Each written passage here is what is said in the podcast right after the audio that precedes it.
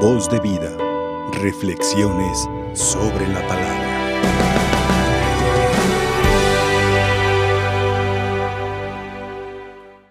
Me llama mucho la atención esa, pues le podemos decir educación, decencia de Jesús para tratar con toda la gente, a pesar de que hay algunos malintencionados, como a los que les pide opinión, porque son los sacerdotes, los ancianos del pueblo, contuberniados con los eh, fariseos, los escribas, los maestros de la ley.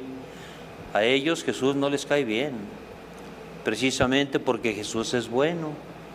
De alguna manera lo insinuó un poquito, a mi modo de ver, en aquella parábola de los viñadores que se molestan porque les dio la misma paga a los que trabajaron todo el día que a los que trabajaron una hora. ¿Qué te vas a molestar porque yo soy bueno? ¿Mm? ¿Me guardas rencor porque yo soy bueno? De alguna manera Jesús, les digo a mi modo de ver, ¿verdad? También, pues eh, a, los eh, fariseos, a los escribas, a todos ellos, en esa parábola les está diciendo, ¿les molesta que yo sea bueno? Y fíjense que muchas veces nosotros tomamos esa actitud farisaica, nos molesta que el Señor sea bueno, porque a veces pensamos, Señor, si yo te pido, yo qué pecado tengo para merecer esto que me está pasando. Y mira cuánta gente, y mira tanto daño que hace, y por qué permites todas esas cosas, todavía achacándole a Dios los males que se cometen en el mundo, cuando claramente dice en el libro de la sabiduría que Dios no le ha dado a nadie permiso de pecar.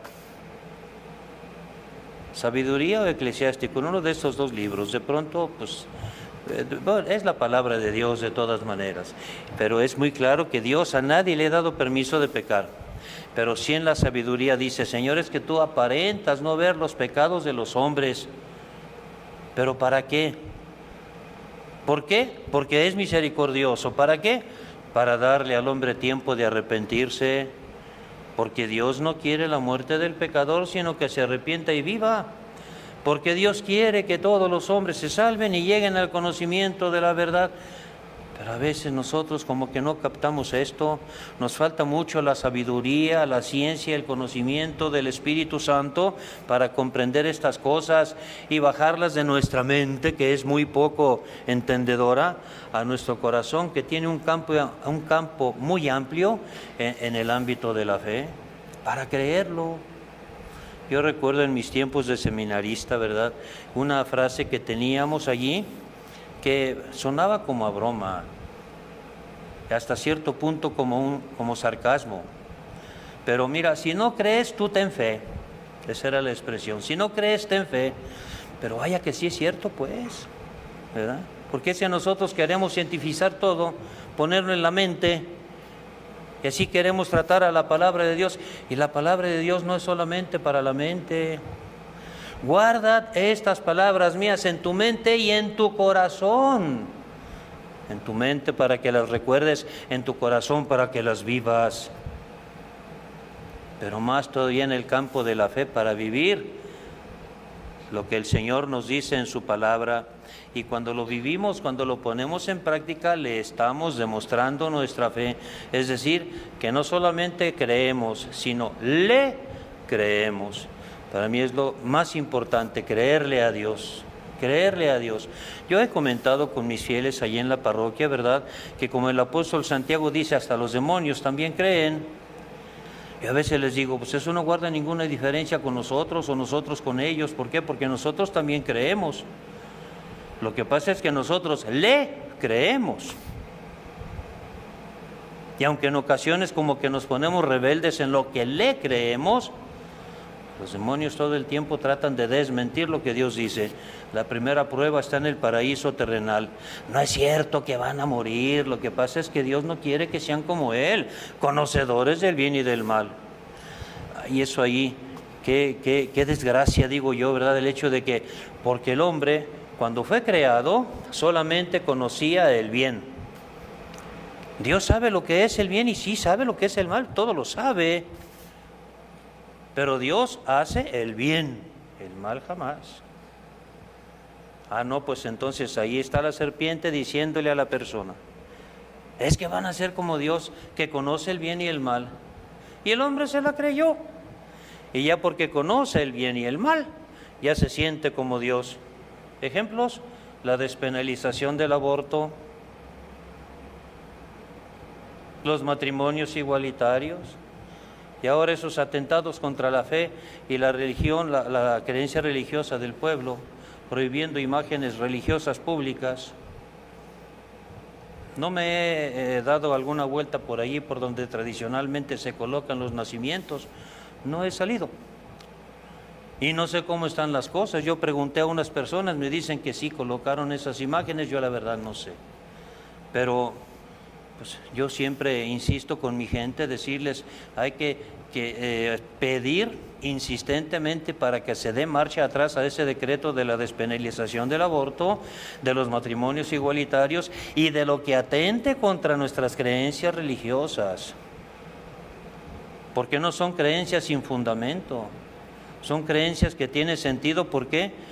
Por ejemplo, los nacimientos. ¿Qué es lo que recordamos con esas imágenes?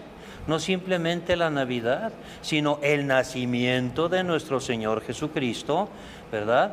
Lo cual nos mueve de una manera bastante pues madura la celebración más que de la Navidad, porque en mi concepto no es lo mismo celebrar la Navidad que el nacimiento de nuestro Señor Jesucristo, porque en la Navidad, en el intercambio de regalos, de pronto, en ocasiones, no falta que haya dos personas allí que no quieren ni verse, pero ahí están en el intercambio.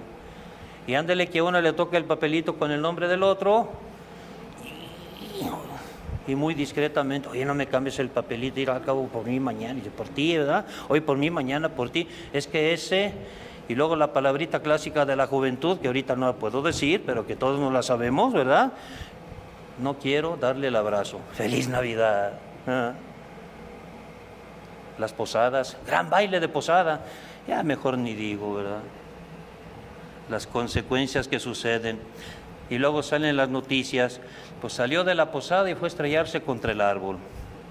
Y lo que escuché una vez en una noticia, el que chocó contra el árbol le echó la culpa al árbol por habérsele cruzado. ¿Sí? Yo lo escuché. Y así las cosas, ¿verdad? Por eso, y el hombre se cree Dios. Y por eso anda haciendo esas cosas. Pero Dios a nadie le da permiso de pecar. ¿eh? Y les digo aquí, al principio decía, me llama la atención porque Jesús pide el parecer de esas personas. ¿Qué les parece? ¿Qué opinan de esto?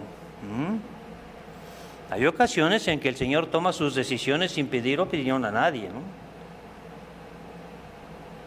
Se basa, digamos, en el sentir de la gente. Por ejemplo, el día que le pregunta a sus discípulos quién dice la gente que soy yo. Bueno, es el sentir de la gente.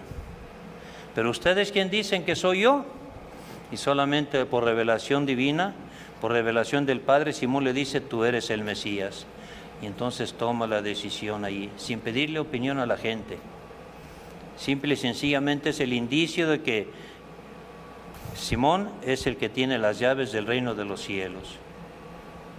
Y algo que yo también eh, pues eh, lo, pienso y lo comparto, que justamente el hecho de que fue la revelación del Padre a Simón Pedro expresamente es que es también voluntad del Padre que Simón sea el que tenga las llaves de los cielos, del reino de los cielos, que se llame Pedro a partir de ese momento, ¿verdad? Porque el Señor entonces Solamente escuchó el sentir de la gente, pero no pidió opinión de la gente para tomar la decisión de que Simón Pedro fuera el que tiene las llaves del reino de los cielos. Pero aquí les dice, a ver, ¿qué les parece? ¿Qué opinan de esto? Mira, un hombre tiene dos hijos. A uno le dice, hijo, ve a trabajar a la viña. Ya voy, señor. Y no fue. Al otro, oye, hijo, ve a trabajar a la viña. No, no quiero ir, no quiero pero se arrepintió y fue. En la mañana, en el comentario en la homilía con mi gente, yo les decía, a ver, ¿cuál de los dos tiene su pecado? Porque Jesús pregunta, ¿cuál de los dos cumplió la voluntad de su Padre? Y los interrogados, sea, el segundo, porque él sí fue. Y quizás solamente se fijaron en el fue, sin tomar en cuenta lo otro que ahorita vemos de qué se trata. Y yo les decía, sin detrimento de la palabra de Jesús, que mis respetos para Jesús, pero me atrevería yo a preguntar, ¿cuál de los dos pecó? O sea, ¿cuál hizo la voluntad de su Padre? El segundo. ¿Cuál de los dos pecó? ¿Cuál de los dos pecó? Los dos. Los dos, uno de obra y otro de omisión. Pero con la diferencia de que el que pecó de obra se arrepintió. Porque todo el que se arrepiente es que reconoce que ha pecado. Si no se arrepiente, una de dos, o no ha pecado o no quiere reconocer que ha pecado. Y en ese campo, ¿cuál de los dos terrenos pisamos? O de veras no tenemos pecado o no reconocemos que hemos pecado porque, caramba, ese examen de conciencia general, no robo, no mato. Y ese es el examen de conciencia de muchos casos, de muchas personas. No robo, no mato. Y los otros mandamientos, los de la ley de Dios, los de la iglesia. Entonces por eso tenemos que reconocer que hemos pecado, sí. Y por eso el arrepentimiento, y el Señor lo recomienda, y no solamente lo recomienda, lo ordena, arrepiéntanse, arrepiéntanse. Y no podemos decir, no, pues yo, yo de qué me arrepiento si no tengo pecados. Dice San Juan en su primera carta, el que diga eso es un mentiroso. ¿Y a poco a quién le gusta que le digan mentiroso? Ah, eres bien mentiroso, ¿verdad? Según la expresión popular y en esa forma. Ah, eres bien mentiroso.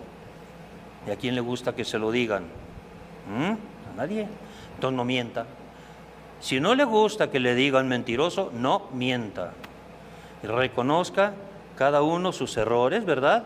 Y todos, ¿verdad? En ese camino de, de conversión constantemente, ¿sí? y si hemos pecado, reconocer y arrepentirnos. Cuando hacemos nuestra confesión general a la hora de la misa, yo confieso ante Dios y ante ustedes que he pecado de que, sí, de pensamiento, de palabra, de obra y de omisión. Aquí tenemos un pecado de omisión y un pecado de obra.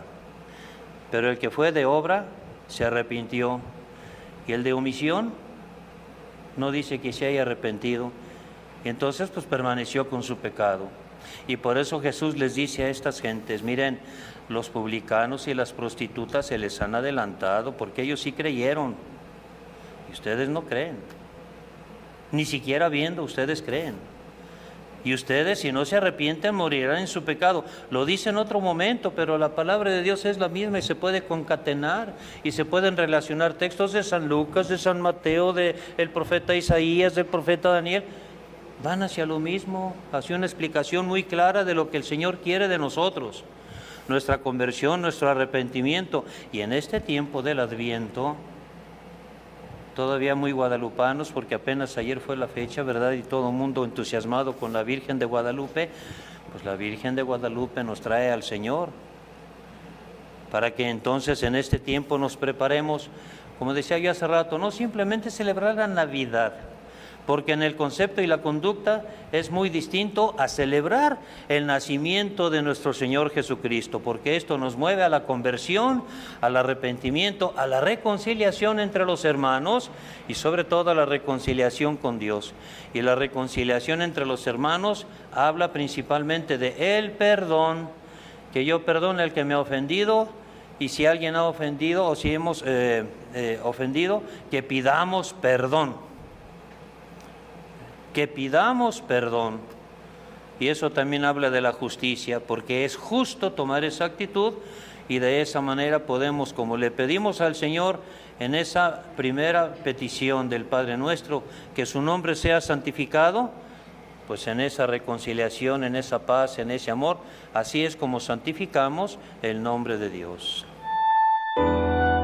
Voz de vida, reflexiones sobre la palabra.